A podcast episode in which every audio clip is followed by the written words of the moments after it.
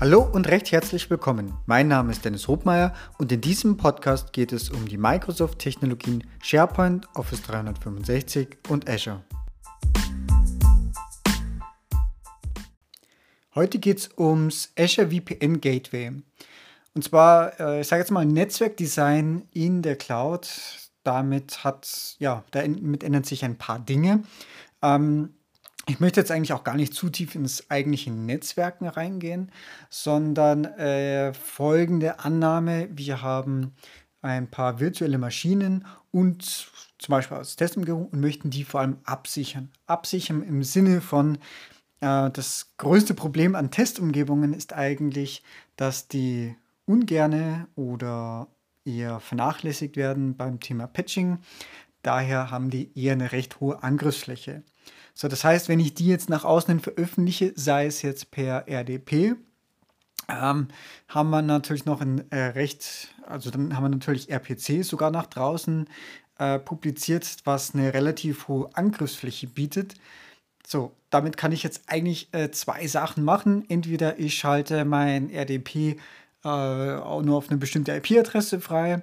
Das kann ich machen, klar ist, ähm, ich sage jetzt mal gerade in diesen Homeoffice-Szenarien ein bisschen unpraktisch, wenn ich relativ viel mit dynamischen IP-Adressen arbeite oder weil ich dann wieder gezwungen werde, über irgendwelche anderen VPNs zu gehen und zu kommen. Das würde jetzt aber zu weit führen. Ähm, ich möchte es diesmal kurz und knackig machen.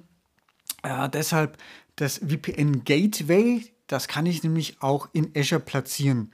So, und das ist jetzt eigentlich der Clou an der ganzen Geschichte äh, nehmen wir an, eben unsere virtuelle Maschine oder Maschinen, die sind auch Bestandteil von einem virtuellen Netzwerk. So, und äh, bevor ich mich jetzt entweder dort per RDP hin verbinde oder mich über das Firmennetz per VPN und so weiter und so fort, blub, machen wir es kurz. Ähm, es gibt ein Produkt in der Azure Subscription, das heißt tatsächlich VPN Gateway. Es gibt dort unterschiedliche Größen, die sich eigentlich primär unterscheiden in der Geschwindigkeit und in der Anzahl der äh, Tunnel, die ich aufbauen kann. Ähm, und jetzt nehmen, bleiben wir mal kurz bei den ja, drei. Ähm, es gibt noch ein paar Abstufungen davon. Ähm, dann mit verknüpft ist halt irgendwo auch das Pricing. Wenn wir mit einem Basic Gateway beginnen, dann sind wir ungefähr hier bei West Europe sind wir ungefähr im Monat bei 23 Euro. Das reicht also eigentlich für Testumgebungen und sollte auch preislich absolut im Rahmen sein.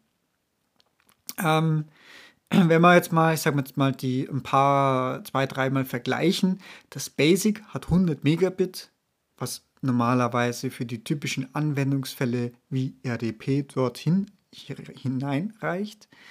Ähm, wir haben eigentlich 10 maximale Side-to-Side-VPNs, also quasi, dass ein Router dort ein VPN machen kann und 128 Clients, die sich dort VPN-technisch hinverbinden können.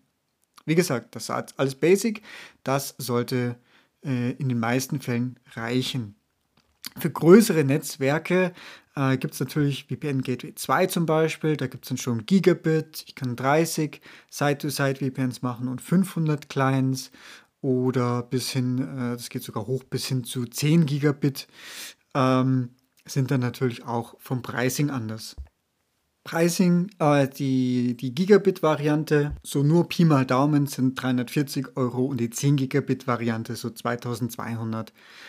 Plus, minus. Wenn man es im Kalkulator eingibt, da gibt es natürlich noch ein paar Variablen, aber ich sage jetzt mal, das ist so mal das, mit dem man rechnen darf. Ähm, so, wie, wie funktioniert das dann? Äh, letztendlich äh, gerade für äh, das Szenario, dass ich als Client mich dort einwähle, haben wir ein Basic 128 Stück oder 128 Einwahlmöglichkeiten. Ähm, das Ganze funktioniert zertifikatsbasiert. Das bedeutet, ich ähm, ich kann es noch entsprechend verlinken. Dann gibt es einen Artikel. Das heißt, ich muss erstmal ein, ähm, ja, ich kann eigentlich ein beliebiges Root-Zertifikat nehmen und brauche ein äh, dazugehöriges Client-Zertifikat. Ich muss den Public Key im Azure VPN Gateway konfigurieren. Äh, zusätzlich muss ich noch vom den Netzwerk IP Ranges äh, das ist tatsächlich ein bisschen knifflig, dass man es initial einmal einrichtet. Äh, generell, wenn ich mit der Einrichtung beginne und ein Azure VPN Gateway hinzufüge, dann dauert das etwas. Ähm, das, ja, also erfahrungsgemäß von, ja, also unter einer halben Stunde ist eigentlich eher nichts. Ähm, also Minimum halbe Stunde, Stunde ist eigentlich ganz normal. Ähm, Im Hintergrund wird eigentlich eine VM provisioniert. Das sieht man zwar nicht, aber das passiert im Hintergrund. Äh, das, was wir sehen, ist einfach dann als Produkt VPN Gateway und dazu bedarf es eben dann auch auf der virtuellen äh, oder im Virtual Network auch einer Konfiguration, was die IP-Address Ranges äh, angeht, da hier im Prinzip zwei Ranges konfiguriert werden müssen. Einmal fürs VPN Gateway intern selbst. Ähm, das muss innerhalb vom Adressbereich vom eigentlichen äh, Net Virtual Network liegen, ähm, aber im Prinzip per Subnetting nur ein paar Adressen, also irgendwie eine Handvoll Adressen und dann noch ein zweites zusätzliches Netz, was dann später für die Einwahl der Clients verwendet wird.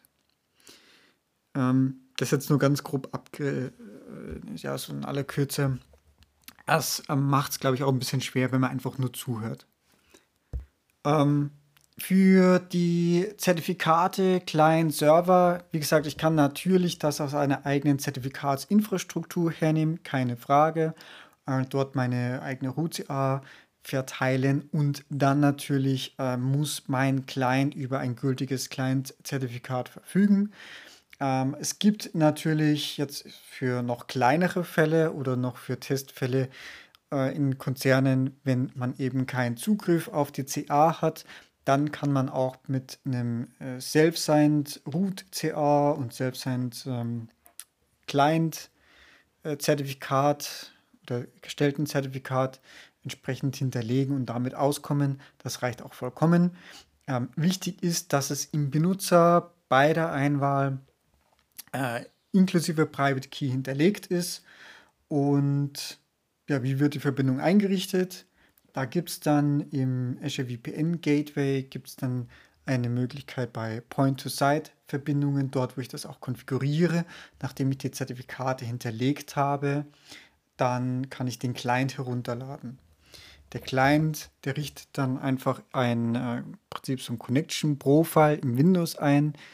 Ähm, hier die Cooks, damit hier Routen angepasst werden können, bedarf es hier lokalen Admin-Rechten. Ähm, es ist aber so, dass standardmäßig der lokale Internet-Outbreak immer lokal ist und nur auf die IP-Adressen aus dem Virtual Network äh, über das VPN geroutet wird. Das heißt, das kann man auch ganz gut parallel laufen lassen. Hier noch eine Besonderheit, gerade mit, äh, wenn man Anblick auf Virtual Networks, wenn ich hier mit Virtual Network Peering arbeite, dann sollten diese Peerings eingerichtet sein, bevor ich den VPN-Client herunterlade, äh, weil dann nämlich die Routen, die beim Verbindungsaufbau äh, automatisch angepasst werden ähm, für die Route übers äh, VPN, werden dann mit berücksichtigt. Ansonsten mache ich das nachträglich und meine VPN-Verbindung ist schon eingerichtet, dann äh, vermisst er die Routen und dann klappt es unter Umständen nicht wie gewünscht. Ja, das vielleicht äh, ja in aller Kürze zum Thema VPN Gateway und wie es auch der ja, eigenen äh, Testumgebung nutzen kann, um diese sicher nach außen abzuschotten.